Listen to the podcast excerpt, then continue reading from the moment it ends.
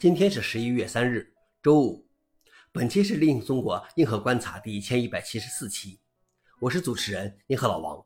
今天的观察如下：第一条，OpenELA 发布用于构建 RHEL 8.9衍生版的源代码。在红帽决定限制客户访问 RHEL 源代码之后，各种基于 RHEL 的 Linux 发行版都陷入了困境。CIO、Rock Linux、SUSE 和甲骨文决定成立开放企业 Linux 协会 OpenELA，以确保对企业 Linux 源代码的开放和免费访问。OpenELA 刚刚宣布，构建 RHEL 8.9衍生版本所需的所有软件包的源代码现已都可用，RHEL 7的源代码仍在开发中。消息来源 f o r e i g n i x 老王点评：国内的生态系的企业 Linux 均没有参加 OpenELA。第二条是，Fedora 40将放弃 X11 绘画，计划于明年二月发布的 KDE Plasma 6将默认采用微软绘画，而保留 X11 绘画。将于明年四月发布的 Fedora 40将采用 KDE Plasma 6作为桌面选项。此外，作为这一变化的一部分，Fedora 40计划放弃 KDE X11 绘画，只保留 KDE Plasma 微软绘画。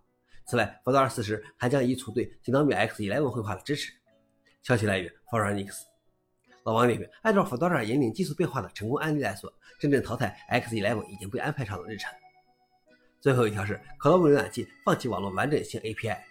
早在今年七月，谷歌推出了网络完整性 API，希望为网站提供一种方法来确认用户及其设备浏览器的真实性。目前该方案已经有了原型，但还只是在提案阶段。网络完整性 API 将允许网站请求一个令牌，证明其客户端代码运行环境的关键事实。这与安卓系统上的 Edge API、SafetyNet 并无太大区别。谷歌钱包及其他银行应用程序使用该 API 来确认设备未被篡改 root。许多人较系的同意 DRM，提出了反对意见。